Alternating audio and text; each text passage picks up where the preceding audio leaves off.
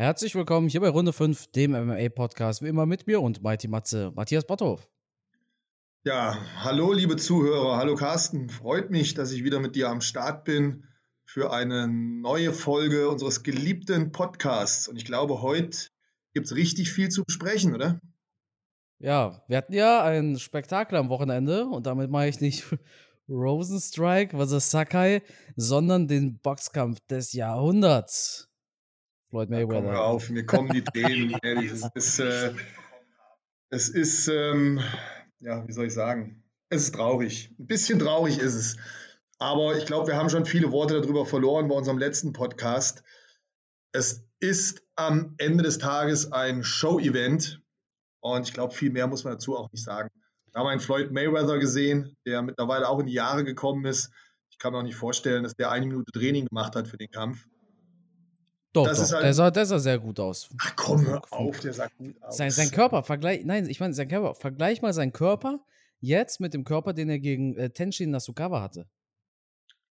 Also ja, kann gut. natürlich sein, dass es äh, Zufall ist, aber Floyd sah viel, viel durchtrainierter aus als gegen Nasukawa. Von durchtrainiert war er noch weit weg.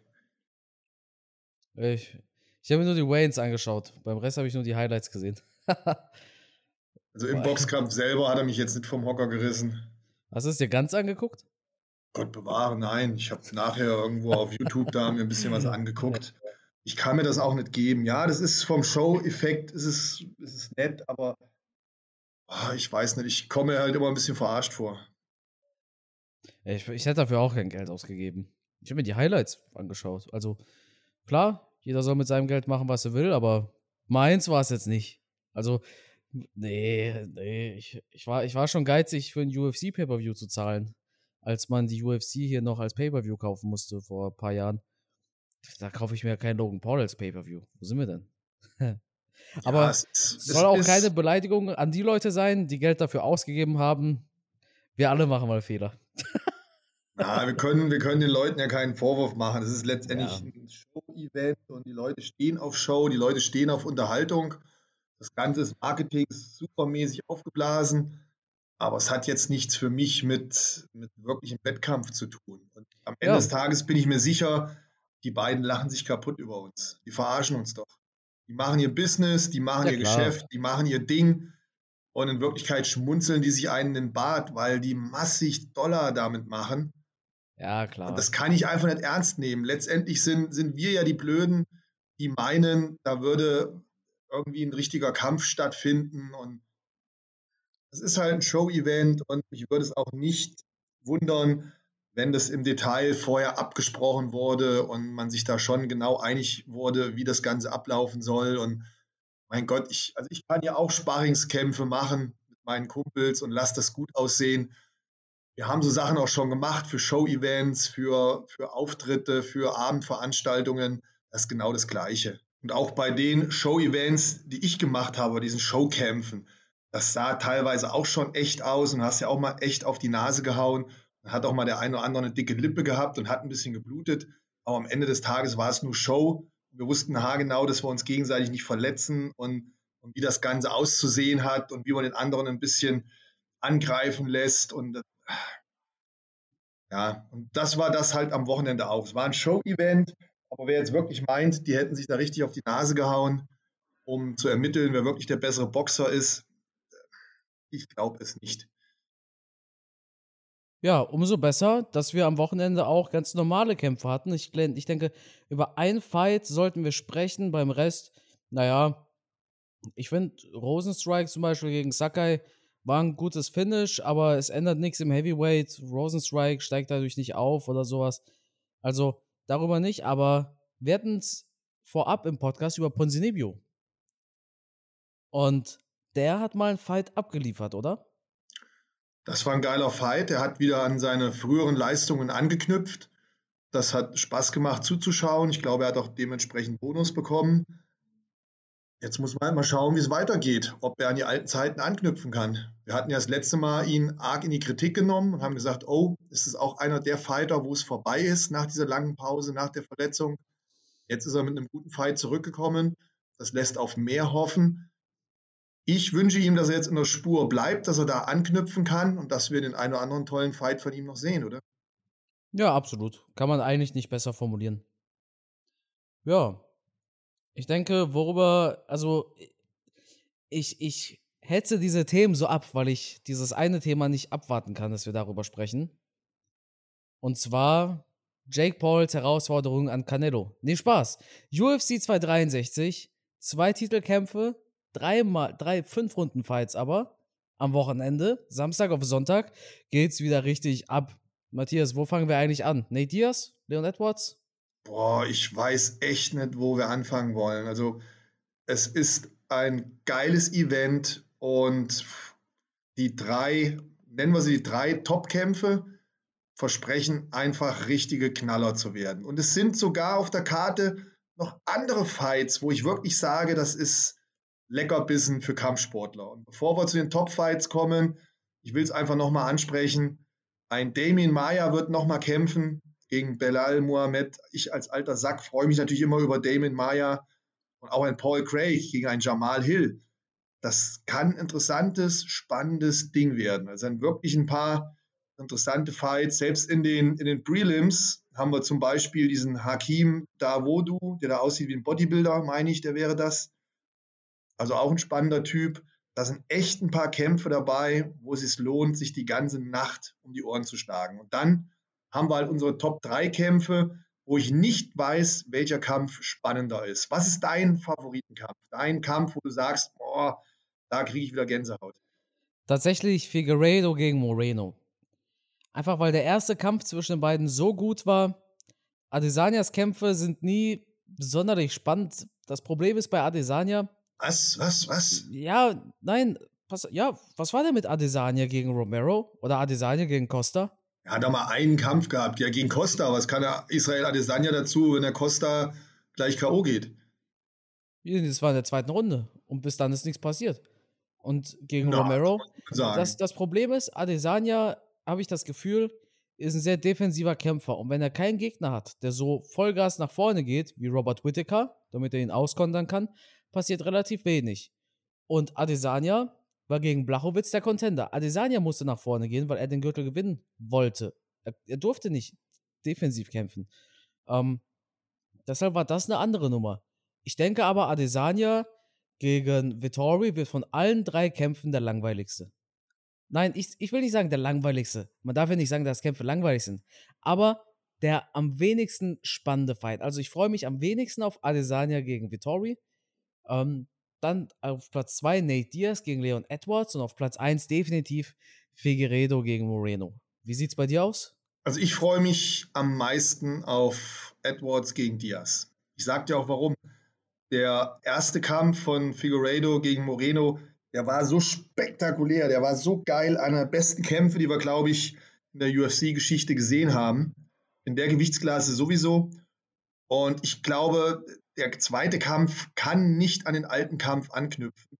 Deswegen wird man dann einfach ein klein bisschen enttäuscht sein. Ich glaube, der zweite Kampf wird mehr taktisch geprägt sein und das wird nicht so eine Schlacht. Und dann denke ich mal, dass man, weil man von diesem ersten Kampf so geflasht war, beim zweiten Mal enttäuscht ist. Deswegen ist, glaube ich, der Kampf, nicht, dass es ein schlechter Kampf wird, um Gottes Willen, aber um den ersten Kampf zu toppen oder gleichwertig zu kämpfen wie im ersten Kampf, da müssten die beiden ja zaubern. Das, das wäre der Hammer, wenn wir zwei Kämpfe auf dem Niveau hätten. Kann ich mir einfach nicht vorstellen. Ich glaube, beide werden taktisch versuchen, klüger zu kämpfen. Das wird die Action so ein klein bisschen vielleicht rausnehmen. Ich hoffe natürlich, ich irre mich, aber ich vermute, dass es nicht so eine Schlacht wird, wie gesagt, wie beim ersten Mal.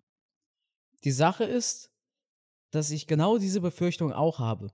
Aber dann denke ich an die letzten Kämpfe von Figueiredo und ich frage mich, in welchem Fight hat er nicht abgeliefert? Mhm. Benavides hat er zweimal in der Luft quasi zer zer zerrupft. Dann sein ja. Gegner danach, das war, glaube ich, ein Submission-Sieg. Und dann kam dieser Moreno-Fight. Also Figueiredo hat immer ein Feuerwerk abgeliefert.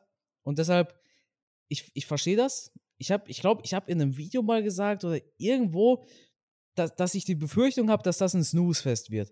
Einfach weil der erste Kampf erstens die Messlatte viel zu weit oben ansetzt. Mhm. Und zweitens, die beiden Kämpfer sich schon sehr gut kennen. Mhm. Aber dann denke ich an Figueiredo gegen Benavides. Figueredo gegen seine anderen Gegner und denke mir, okay, nee, Figueredo, der wird, der wird performen. Ja, der, der, ich meine, der hat Superstar-Potenzial. Er hat das Pech, dass er in dieser leichten Gewichtsklasse ist, aber ansonsten finde ich, hat er echt Superstar-Potenzial, oder? So von der Art, wie ja, er kämpft. Absolut, absolut. Von der Art, wie der kämpft, finde ich, ist es echt mega. Also absolut beeindruckend. Und ähm, nichtsdestotrotz bleibt mein Lieblingskampf eigentlich Nate Diaz gegen Leon Edwards. Da komme ich vielleicht wieder auf die alte Sackgeschichte. Ich kenne Nate Diaz natürlich schon ewig und verfolge ihn ewig. Und das ist halt jetzt für ihn nochmal ein Hammerkampf. Ich meine, der kann ja in der Rangliste aus dem Nichts ganz nach vorne schießen. Ja, absolut. Die Frage ist hier natürlich, was gibt es für Leon Edwards zu gewinnen? Mal wieder gar nichts eigentlich. Nate Diaz ist ja nicht mal gerankt. Ja, spektakulär, ähm, dass dieser Kampf überhaupt zustande gekommen ist. Aber Nate aber, Diaz ist halt einfach ein Ausnahmesportler. Und wir müssen einsehen, Nate Diaz ist ein Superstar. Ja. Die Leute Der, wollen ihn sehen. Ja, genau. Die Leute schalten ein, einfach nur um ihn zu sehen. Nate ist mittlerweile wirklich ein Superstar. Er kämpft so selten, trotzdem schalten die Leute ein und werden verrückt. Alle reden über Nate, Nate, Nate absoluter Superstar und Leon Edwards, naja, der wird auch gut genug Kohle dafür kriegen. Da bin ich mir sicher. Und deshalb nimmt er.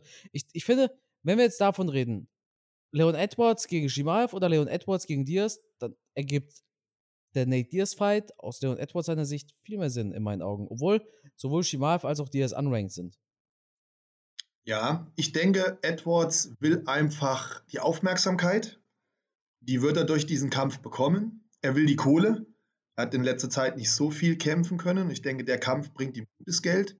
Geld, Aufmerksamkeit und ich denke halt, er ist sich seiner Sache relativ sicher. Er ist selbstbewusst, er ist ein starker Fighter, er will Fights, er will einen Titelfight, er will in Bewegung bleiben und ich denke, er ist der festen Überzeugung, dass er Nate Diaz schlagen kann. Deswegen hat er gesagt, komm her, ich nehme das Ding.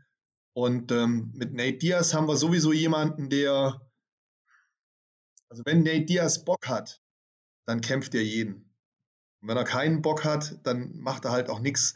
Das ist halt einfach so ein All-In-Typ. Und äh, ja. ich denke, er sieht jetzt hier nochmal die Chance, weit nach vorne zu kommen, vielleicht doch nochmal einen Titelkampf zu bekommen. Wobei ich manchmal nicht weiß, was generell seine Motivation für seine Kämpfe ist. Ich meine, bei Connor war es klar, da war es Kohle. Aber Nate auch. Ich meine, der, der, der, lebt ja nicht von Luft und Liebe. Nein, nein, ich sage, der, der Kampf gegen Connor, da wollte Nate Diaz einfach so. Kohle. Ja. Hm? Ich frage mich halt manchmal, was so seine Motivation ist, weil der macht ja manchmal so, die Diaz-Brüder haben ja immer so eine, verzeiht mir den Ausdruck, so eine Leck mich am Arsch-Einstellung. Die machen halt wirklich nur das, worauf sie Bock haben und den Nate Diaz interessiert es auch nicht, ob er aus den Rankings rausfliegt oder sonst irgendwas. Den kannst du auch nicht unter Druck setzen, dass du sagst, ja, du musst jetzt kämpfen. Nein, der entscheidet das, so wie er Bock hat, den kämpft er. Und manchmal frage ich mich, ähm, für was kämpft er? Was, was ist sein Interesse? Was ist sein Ziel? Am Ende des Tages denke ich, es ist halt dann wirklich nur das Geld. Er macht halt die Kämpfe, wo er richtig Geld verdienen kann. Und jetzt mit Leon Edwards kann er halt im Ranking nochmal weit nach vorne kommen. Und wenn er das Ding gewinnt, dann könnte der nächste Kampf auch ein Titelkampf sein. Ja, aber dafür muss er ihn ja erstmal gewinnen. Und da sehe ich ein Problem. Wobei, okay, Nate Diaz war sehr inaktiv, aber Leon Edwards ja auch. Ich meine, Leon Edwards hat jetzt dieses Jahr, glaube ich, nach langer Zeit einen, Kampf wieder gemacht und der war ja kurz danach vorbei wegen einem Eye-Poke. Ja. Ähm, ich sehe es kritisch. Ich will nicht sagen, Leon Edwards ist im Vorteil, weil Nate Diaz so inaktiv war, einfach weil Leon Edwards selber inaktiv war. Das stimmt. Und Nate Diaz hat natürlich den kleinen Vorteil, Ne, Diaz ist halt einfach so, so ein Kampfschwein.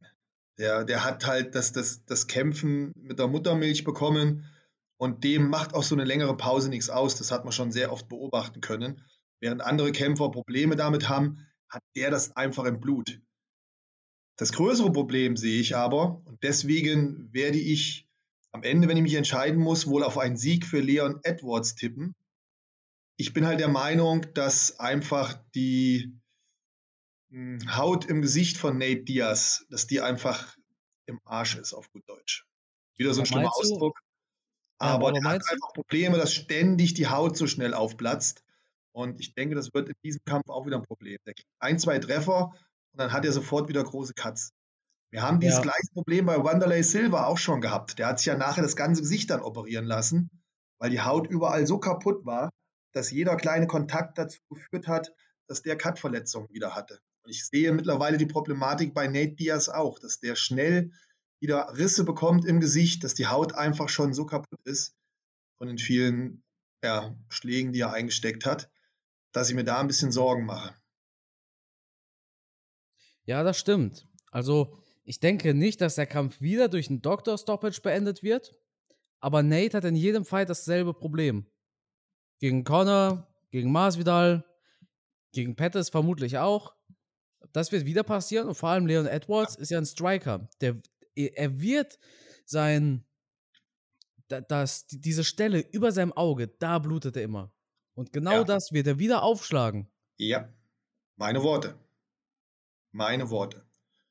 Das ist dann einfach bedingt durch, durch die Haut, die er hat und durch die vielen Verletzungen und natürlich auch durch den Stil, wie Nate Diaz kämpft. Das ist halt einer, der, der provoziert, der Schläge nimmt, der den Aktionen nicht aus dem Weg geht, der halt eine eigene Art der Defensive hat, aber auch eine eigene Art des Angriffes hat, der oftmals mit seinen Gegnern versucht, auf einer mentalen Ebene zu spielen, indem man die Deckung runternimmt, den, mit dem Kopf mit Maidbewegungen arbeitet und, und, und. Und er hat, so gut der Stil ist und so selten wie er K.O. geht, hat er trotzdem über die Jahre auch viele Treffer genommen. Hat natürlich gigantische Nehmerqualitäten bisher immer gezeigt, in jedem Fight. Also ein Nate Diaz ist unheimlich schwer K.O. zu schlagen. Connor hat es probiert, Masvidal hat es probiert und er hat wirklich schweren Schaden genommen. Und trotzdem war er schwer auszunocken. Oder ist schwer auszunocken. Und das hat natürlich über die Jahre Spuren hinterlassen. Ähm, und ich denke, das kann auch diesmal wieder ein Problem geben. Ja, spannend. Und rein, rein kämpferisch, wen siehst du da besser? Also, ich sehe im Stand tatsächlich Leon Edwards vorne. Ich denke, Edwards ist der komplettere Kickboxer. Ja. Aber klar ist, wenn es zu Boden geht, dann wird Leon Edwards von dir submitted. Davon bin ich auch überzeugt. Also, ich denke, Edwards wird Nate ziemlich gut im Stand bearbeiten können. Einfach weil du mal schauen musst, Masvidal gegen Diaz. Masvidal hat Diaz dominiert. Jede Runde, bis dann dieser Kampf beendet worden ist. Ähm, und ich sehe Leon Edwards noch als einen Ticken besseren Striker als Masvidal. Masvidal, ja, es ist schwierig. Masvidal ist der bessere Boxer, würde ich sagen. Aber Edwards ist nun mal Kickboxer. Und ich denke, das Komplettpaket ist bei Leon Edwards besser als bei Nate Diaz. Außer, wie gesagt, es geht zu Boden. Nate Diaz ist halt ein sehr spezieller Kämpfer. Am Boden würde ich auch ganz klar Vorteile sehen. Und im Stand, und da werden mir, glaube ich, die meisten Zuhörer recht geben und du mir auch, ist er schon sehr extravagant, wie er kämpft. Oder findest du nicht? Die Boxtechniken, die er macht, sind außergewöhnlich. Die Winkel, aus denen er schlägt, er ist schon kreativ, das muss man ja. ihm lassen. Aber es ist halt nicht so dieses saubere, klassische Bilderbuchboxen mit, mit gehobener Deckung und die Schläge wieder zurückführen in die Deckung, sondern das ist alles so instinktiv aus verschiedenen Winkeln, ja. sieht spektakulär aus. Aber als Trainer, als Boxtrainer, wenn du das deinen Schülern zeigst, ne, dann, dann werden die alle sagen, ja, wie macht denn der das? Der macht das ja total falsch. Ja, der weiß natürlich, wie es richtig geht, aber der hat halt über die Jahre diesen eigenen Diaz-Stil kreiert. Und ähm, den wird er natürlich auch über die Jahre nicht mehr ablegen. Und deswegen ist natürlich der Leon Edwards von der Technik her mehr der klassische Kickboxer der auch meiner Meinung nach die besseren Kicks hat. Ich glaube nicht, dass Diaz da mit den Kicks mithalten kann. Und der halt einfach sauberer boxt und etwas sicherer boxt. Und ich glaube auch, korrigiere mich, wenn ich falsch liege, die etwas härteren Schläge hat. Ja, denke ich auch. Wobei auch Edwards jemand ist, der auch stark über Volumen geht. So wie Diaz. Mhm. Mhm. Aber ein Punkt, den haben wir noch gar nicht angesprochen. Das wird ein massiver Faktor sein im Fight. Nate Diaz, hast du ja erwähnt, ist konditionell ein Monster. Ist richtig gut. Leon Edwards hat eine Covid-Erkrankung hinter sich. Mhm. Und eine ziemlich heftige. Spannend. Er, konnt, ja. er konnte nicht trainieren, hat, hat viel abgenommen, hatte starke Probleme bekommen. Und Covid wirkt sich auf die Lunge aus. Das hat bestimmt auch einen Zusammenhang mit der Ausdauer. Ich bin, ich bin kein Mediziner, also ich, ich kann dir jetzt auch nicht so viel sagen. Aber das wird jetzt der erste längere Kampf von Leon Edwards seit seiner Erkrankung. Wir können ja dieses, dieses Eye-Poke-Ding gegen Muhammad nicht als Referenz nehmen. Der Kampf war viel zu schnell vorbei. Und das wird ein Fünf-Runden-Fight. Kann Leon Edwards nach seiner schweren Erkrankung fünf Runden noch gehen oder nicht? Diaz kann das. Bei Leon Edwards weiß ich aber nicht. Bei Leon Edwards, wie gesagt, das war, das, der hatte ja nicht nur hier oh, ein bisschen Fieber und Schüttelfrost und alles ist wieder toll, sondern Leon Edwards, der hatte richtige Probleme durch diese Erkrankung bekommen. Und interessant wird es zu sehen, wie sich das auf jetzt langzeittechnisch auswirkt. Vor allem, wenn wir davon ausgehen, dass das ein Fünf-Runden-Fight ist. Mhm. Ja, das Besondere an Diaz, er hat halt seinen eigenen Stil und diesen Stil kann er auch wirklich fünf Runden lang durchziehen. Und wir haben ganz oft gesehen, ich meine mich da nicht zu irren, dass Diaz gerade in Runde 4 und 5 immer noch mal so ein bisschen zurückkommt. Auch gegen Connor hat er in den letzten Runden dann ja. Wobei Connor hatte dann so mehr Runde 3, 4, glaube ich, die Schwäche. In der fünften Runde kam er dann wieder ein bisschen zurück. Aber Diaz kann seinen Stil relativ gleichmäßig über alle fünf Runden verteilen. Und diese, diese Schlaghärte, die ihm fehlt, die macht er halt mit Volumen und Kondition wieder weg. Ja. Leon Edwards hatte diese Kondition auch. Der ist fünf Runden schon öfter gegangen, meine ich. Hat da auch gut ausgesehen über die Zeit. Du hattest ja eben auch schon gesagt, er ist auch nicht so der harte Puncher, auch wenn ich meine, dass er ein klein bisschen härter schlägt als, als Diaz. Aber das mag jetzt marginal sein. Ähm, hast du vollkommen recht. Die Corona-Erkrankung, die Lungenerkrankung ist nicht zu unterschätzen. Ich habe bei mir gerade eben ähm, Kickbox-Training gegeben und da hatte ich auch einen relativ jungen Mann noch, der schwer an Covid erkrankt war und der hat mir auch erzählt, Matze, ich habe immer noch Probleme dem Atmen, ich habe noch Probleme mit der Luft, obwohl das jetzt schon so lange her ist. Und ja. eben haben wir nur Training gemacht. Ich möchte nicht wissen, wie das dann aussieht, wenn du voll im Kampf drin bist und vielleicht sind das genau die Prozent, die am Ende über Sieg oder Niederlage entscheiden. Der, ja, wird mit Sicherheit, der wird mit Sicherheit fit sein. Aber vielleicht ist er fit mit 80 Prozent oder 85 Prozent. Und jeder weiß von uns, wenn du so einen Kampf machst, dann musst du zu 100 Prozent fit sein. Da reicht dir keine Runden 80 eben. oder 90 Prozent. Ja. Vor allem fünf Runden. Ja. Sind wir mal gespannt. Dann würde ich sagen, quatschen wir über. Wobei, nee, deine Prognose? Leon Edwards, mh, hm, Decision oder stoppt euch ein Arzt? Ich sage Nate Diaz, ich, ich schließe meine Augen und ich sehe vor mir Nate Diaz in einer in einem Triangle Choke. Also nicht Nate Diaz, sondern ich sehe Leon Edwards darin, wie er abklopft. Und das in der zweiten Runde. Ich sage, in der zweiten Runde auf der Uhr sind noch 2 Minuten 40. Dann klopft Leon Edwards ab. Hm, das Orakel Kampfgeist hat wieder zugeschlagen. Ihr wisst, was das bedeutet. Carsten liegt ja immer richtig. Ihr braucht also am Wochenende diesen Kampf nicht mehr zu schauen. Okay. Ja, ich sehe es schon vor mir. Nate, der seine Mittelfinger wieder in die Kameras zeigt. Genau. Während Leon Edwards da am Abklopft. Ja, genau so wird es sein. Ich, ich, ich, ich sehe schon. Minute 2,40 in Runde 2. Nate Diaz wird gerade ausgenockt wahrscheinlich. Wir sind gespannt. Ja. Okay. Nächster Fight. Nächster Fight. Davison Figueredo versus Brent Moreno 2. Naja, was wollen wir da eigentlich sagen? Ich meine, wir haben den ersten Fight zwischen den beiden gesehen. Das war eine sehr knappe Split-Decision. Nee, nee, es war ein Unentschieden. Es war ein Unentschieden, weil Figueredo ein bisschen dreckig gekämpft hat. Und da gab es einen Punktabzug. Punktabzüge bekommen, ne? Genau, genau. Aber die nehmen sich nicht viel. Ey, die sind gleich gut im Striking, die sind gleich gut am Boden. Die Frage jetzt wird sein, wer hat sich besser weiterentwickelt seit diesem Fight? Beide haben gleich viel Zeit gehabt. Beide kennen ihren Gegner in- und auswendig wahrscheinlich mittlerweile. Wer hat sich besser weiterentwickelt? Boah. Also erstmal, Leute, wer jetzt diesen Podcast hört und diesen ersten Kampf nicht gesehen hat, der muss, muss unbedingt vorm Wochenende diesen Kampf sich noch anschauen.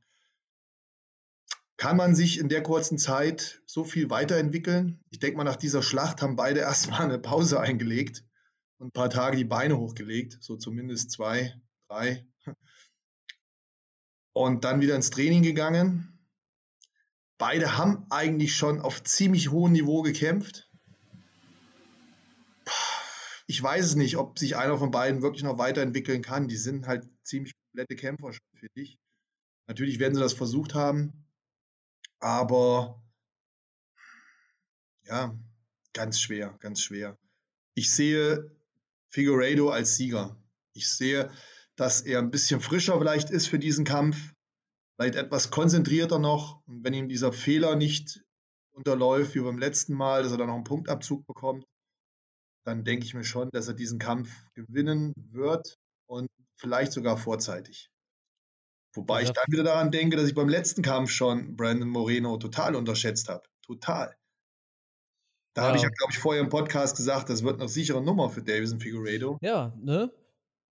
Ja, ja, ich erinnere mich. Habe ich auch. Also ich ging auch davon aus, aber jetzt bin ich auch relativ unentschlossen. Ich denke, Figueredo macht das. Figueredo war ja auch angeblich krank beim, beim letzten Fight, ne? Ja. Hat er ja da angeblich ja. irgendwas. Da Und er hatte halt diese beiden Kämpfe kurz hintereinander, ne? Ja, stimmt. Ich glaube, innerhalb von sechs Wochen. Zweimal den Weightcut, ziemlich brutalen Weightcut. Ja. Das Und ich war da einfach überrascht von diesem starken, klassischen mexikanischen Boxen von Brandon Moreno. Hat der nicht geil ja. geboxt? Also, das war wirklich schon. Puh. Hätten ja auch anklingeln können, glaube ich. Ja, da waren einige brutale Treffer dabei. Also, ich war total überrascht, was für ein super Boxer der ist. Ein tolles Auge, ein tolles Timing. Also Wahnsinn, da habe ich ihn total unterschätzt. Und vielleicht unterschätze ich ihn jetzt auch wieder, wenn ich mir so sicher bin, dass Davison Figueredo den Kampf gewinnt. Also beides sind, ich glaube, beide sind heiß. Beide sind richtig heiß und beide kommen auch, ja, das sind halt so, wie soll ich sagen, so, so Menschen, die wirklich sich im Leben durchkämpfen mussten, die von unten kommen. Der eine aus Mexiko, der andere aus Brasilien. Wenn man sich so denen ihre Lebensgeschichte anguckt, die, die wollen wirklich, also die wollen wirklich, gerade ein Brandon Moreno, der, der jetzt so nah dran ist am Titel. Davison Figueredo, der den Titel noch nicht lang hat und wirklich für Familie und Land kämpft und auch sehr viel Ehre verspürt. Und also das sind schon, mental zwei sehr starke Typen, die, die wirklich am Wochenende, glaube ich, sich umbringen werden in diesem Käfig, oder? Er wird geil auf jeden Fall, ja. Dann würde ich sagen, springen wir auch mal rüber zum Main Event. Israel Adesanya vs. Marvin Vittori, ebenfalls ein Rematch. Beide haben schon mal gegeneinander gekämpft. Damals bekam Adesanya den Sieg durch Split Decision. Also ein Judge hat Vittori diesen Kampf sogar gegeben. Beide, das ist jetzt schon, ich glaube, drei Jahre her. Beide haben sich in der Zeit weiterentwickelt, aber ich sehe im Mittelgewicht niemand an Adesanya vorbeikommen, ehrlich gesagt. Also wir haben gegen Blachowitz gesehen, dass Adesanya auf dem Boden äh, Probleme hatte. Auf der anderen Seite ist Blachowitz erstens der Champion gewesen oder ist immer noch Champion. Zweitens hat er viel mehr Masse als Vittori, weil er eben im Halbschwergewicht kämpft. Deshalb denke ich nicht, dass das ein Hinweis darauf ist, dass Vittori das Ganze durch ein gutes Ringen machen wird. Ich denke, Adesanya ist insgesamt zu stark für Vittori und wird diesen Kampf vorzeitig beenden. Ja, wir hatten das Thema natürlich eben auch im Anschluss an unser Kampfsporttraining hier. Und natürlich haben die Jungs mich auch gefragt, und was denkst du am Wochenende? Wird Adesanya das gewinnen? Und das Erste, an das ich gedacht habe, war, schauen wir mal, ob er das Selbstvertrauen behalten hat oder ob es vielleicht einen kleinen Knick gegeben hat gegen Jan Blachowitsch, wie er das verkraftet hat. Auf der anderen Seite, manchmal kann so eine Niederlage ja auch gut sein und einen auch motivieren. Wenn du immer gewinnst, dann kommt halt so ein Schlendrian auch in deine Karriere rein. und ähm, du nimmst den einen oder anderen Gegner vielleicht nicht mehr so ernst. Anderson Silva gegen Chris Whiteman. Bestes Genau. Beispiel. Ja. Aber Und Anderson Silva hat die Niederlage nicht so gut getan. Aber ist ein anderes Thema. das stimmt, ja. Wobei wir jetzt nicht wissen, wie er zurückgekommen wäre. Ne? Danach mit dem Beinbruch war halt unglücklich. Absolut. Aber wenn das nicht passiert wäre, wissen wir nicht, ob ihm vielleicht die Niederlage auch gut getan hätte. Dass ihm das wieder Motivation gegeben hätte. Das überlege ich. halt- Aldo gegen Conor McGregor. Ja. Ja. Aber auf der anderen Seite gibt es auch Kämpfer, die brauchen eine Niederlage, um nochmal wachgerüttelt zu werden. Also ich Ähm, sag nur Whittaker. Ja, Der ist, der, ist absolut. stark, der ist stark zurückgekommen danach.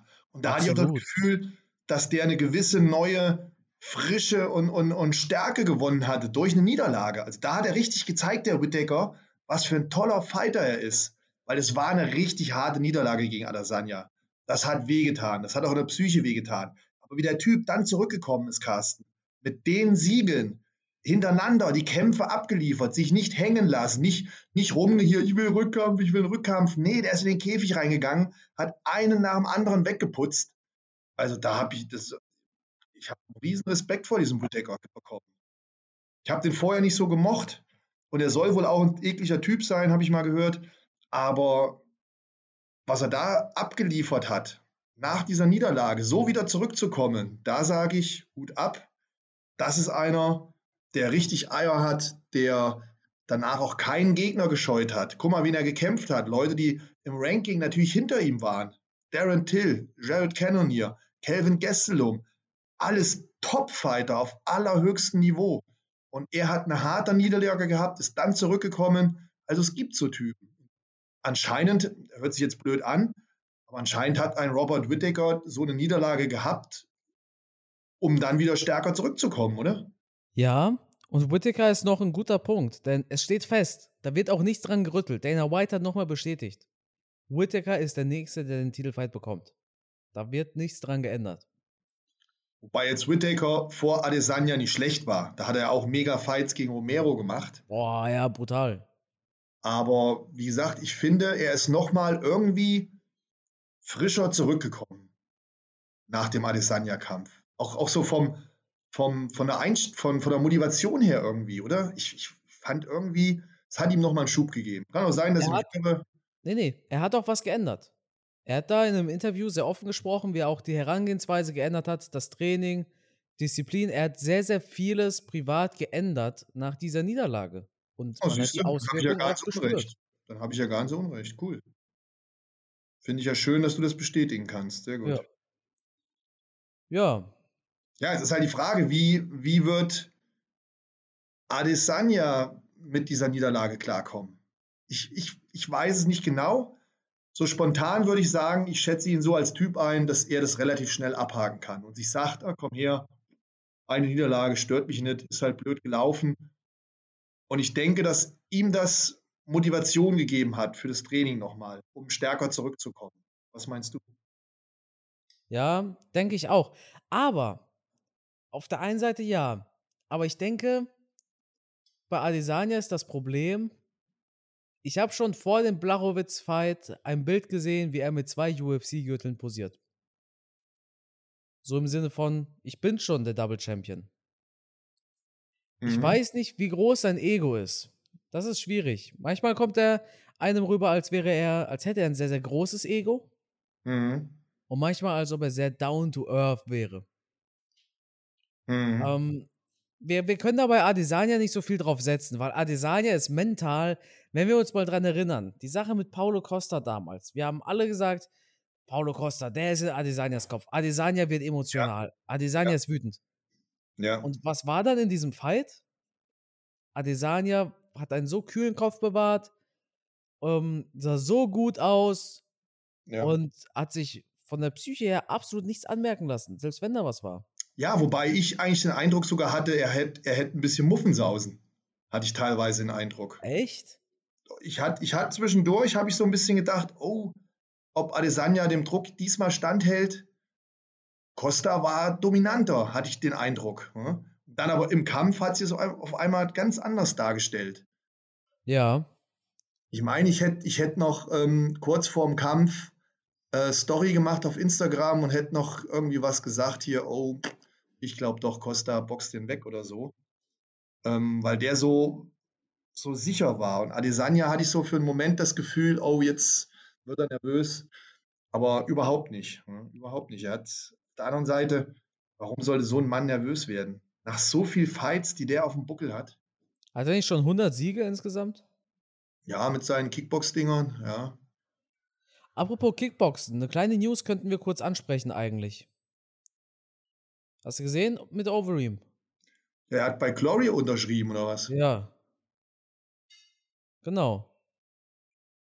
Ich halte das für keine gute Idee. Er ist schon uralt. Das ist halt das, das, das Problem ist, er ist nicht mehr der Jüngste, hat nicht mehr das beste Kinn und gegen Volkov sah er langsam, total langsam aus. Genau. Und dann warten Leute wie, ich meine, schau dir mal die Glory Elise an. Glory hat das beste Schwergewicht. Rico Verhoeven, Bader Hari, Michael Smolik. Hatten die, hatten sie. Der ist jetzt MMA-Fighter. Der ist jetzt zukünftiger UFC-Champion. Aber nein, Glory ist, was das Schwergewicht angeht, die Nummer 1. Auch wenn sie manchmal Schwergewichtskämpfer hatten, die da vielleicht nicht unbedingt reingepasst haben. Aber Glory ist die Nummer 1. Overeem passt da rein. Ne? Er selber ist ja Holländer und so weiter und so fort. Und war auch mal K1-Champion, nicht genau. zu vergessen.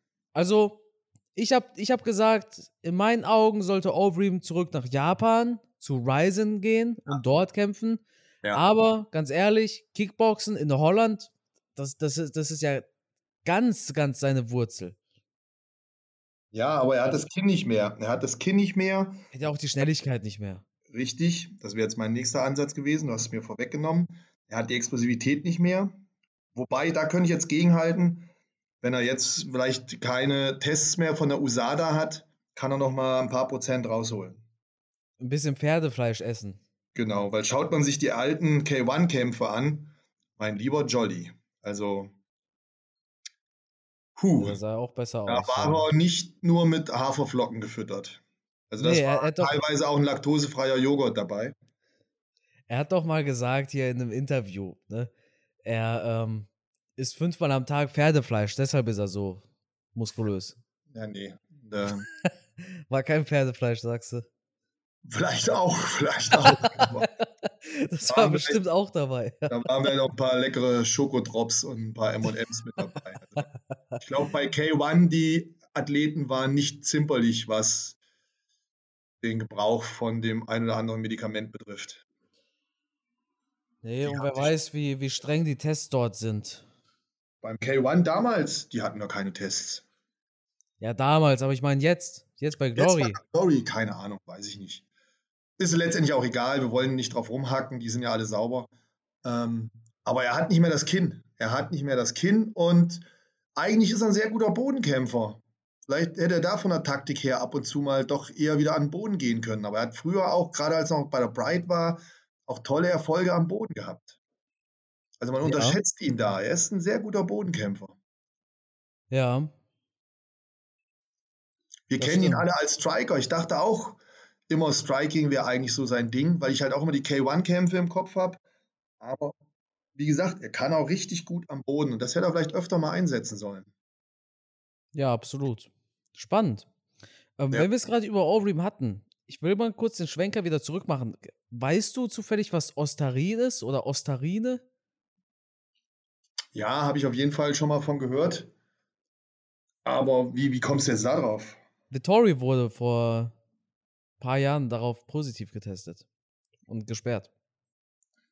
Ja. Wer, wer, wer nimmt die jetzt nicht zu sich? Also Ostarine, das ist halt so ein, wie soll ich sagen, das sind halt so spezielle, ja, wie ordnet man das ein? Nennt man es Hormone oder es sind halt so ja, modifizierte Medikamente, die halt leistungsfördernd sein sollen. Äh, ja, wie gesagt, da gibt es verschiedene. Es ist letztendlich ein Dopingmittel. sei mal dahingestellt, was da jetzt drin ist und was das genau ist. Das sind diese, sag doch mal, selektive, androgenen, rezeptormodulierenden Medikamente.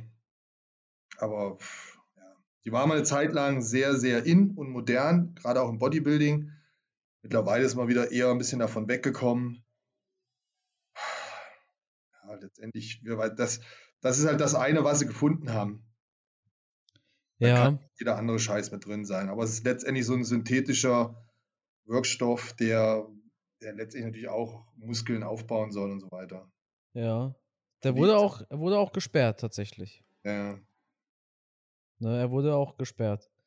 Ähm, ja, Vittori, ich denke, seine größte Stärke wird sein Ground Game sein, oder? Also er wird jetzt Adesanya nicht outstriken.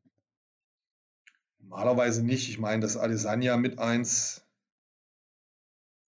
drauf hat, dann ist es sein Striking. Letztendlich hat Blachowicz ja gezeigt, wie man es machen muss. Und Vittori wäre jetzt blöd, wenn er es nicht genauso machen würde. Ja, aber meinst du, Vittori hat rein, rein physisch die, die, die Masse dazu? Also ich finde schon, dass der ziemlich stabil und muskulös ist. Ich, ich, ich denke, er wird es versuchen. Er hat das ja bei, bei seinem letzten Fight, na, jetzt stehe ich gerade auf dem Schlauch mal wieder, gegen, gegen Kevin Holland. Kevin Holland, da hat er es ja gezeigt. Kevin Holland ist jetzt auch kein Schwächling. Ne? Ja. Ich denke mir schon, dass wenn er gewinnen will, er einen ähnlichen Kampf machen muss wie gegen Kevin Holland. Weil Kevin Holland ist eigentlich auch jemand, der ein spektakuläres Striking hat, einen guten Kampf im Stand machen kann. Eigentlich gar nicht so weit weg von Adesanya, finde ich. Auch gute Kicks. Und ähm, da müsste er eigentlich den Kampf genauso machen wie gegen Kevin Holland.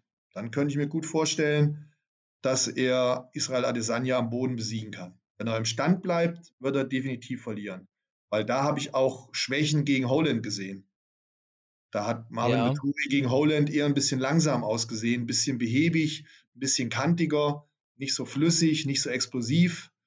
Und dann hat er irgendwann im Laufe des Kampfes gemerkt, na, wenn ich jetzt im Stand bleibe, dann könnte es auch nach hinten losgehen und hat das Ganze dann auf den Boden verlagert. Das fand ich war ein schlauer Schachzug. Wenn er das bei Adesanya auch so umsetzen kann, dann ist das in meinen Augen seine Chance. Ja, das stimmt.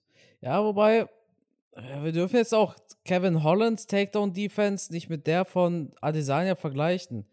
Adesanya hat auch gegen Derek Brunson gekämpft, genauso wie Ke- Kevin Holland. Adesanya hat jeden Takedown von Brunson abwehren können. Sah Ja. so gut aus in der Takedown-Defense. Ja. Und Kevin Holland, ja, der hat nach Khabibs Hilfe geschrien im Kampf. Ne, weil er Ja. keine Antwort wusste. Also, Ja, aber da ganz kurz muss ich reingrätschen. Hast du ja schon gesagt, reingrätschen, ja. Ähm, Dass Adesanya, dass Adesanya mehr so ein Konterkämpfer ist, deiner Meinung nach, oder? Genau, genau, absolut. Und, und Kevin Holland ist, glaube ich, mehr einer, der nach vorne marschiert, der in der Vorwärtsbewegung gut ist, aber in der Rückwärtsbewegung eher schlecht ist. Und wenn du in der Rückwärtsbewegung gut ist, dann würde das natürlich zum Vorteil im Bezug auf die Abwehr von äh, Takedowns. Ja, Kevin Holland ist nicht gut in der Rückwärtsbewegung. Er hat keine Seitbewegung, er hat eine schlechte Rückwärtsbewegung. Er ist nach hinten weg zu langsam auf den Beinen. Nach vorne marschiert der, kann aus allen Winkeln kicken, schlagen und treten, aber in der Rückwärtsbewegung, das hätte er mehr üben müssen. Rückwärts gehen, ein, zwei Schritte rückwärts, dann ein Sidestep, Takedown Defense, das kann ein Kevin Holland nicht so gut. Da hast du vollkommen recht, ist Adesanya wesentlich besser.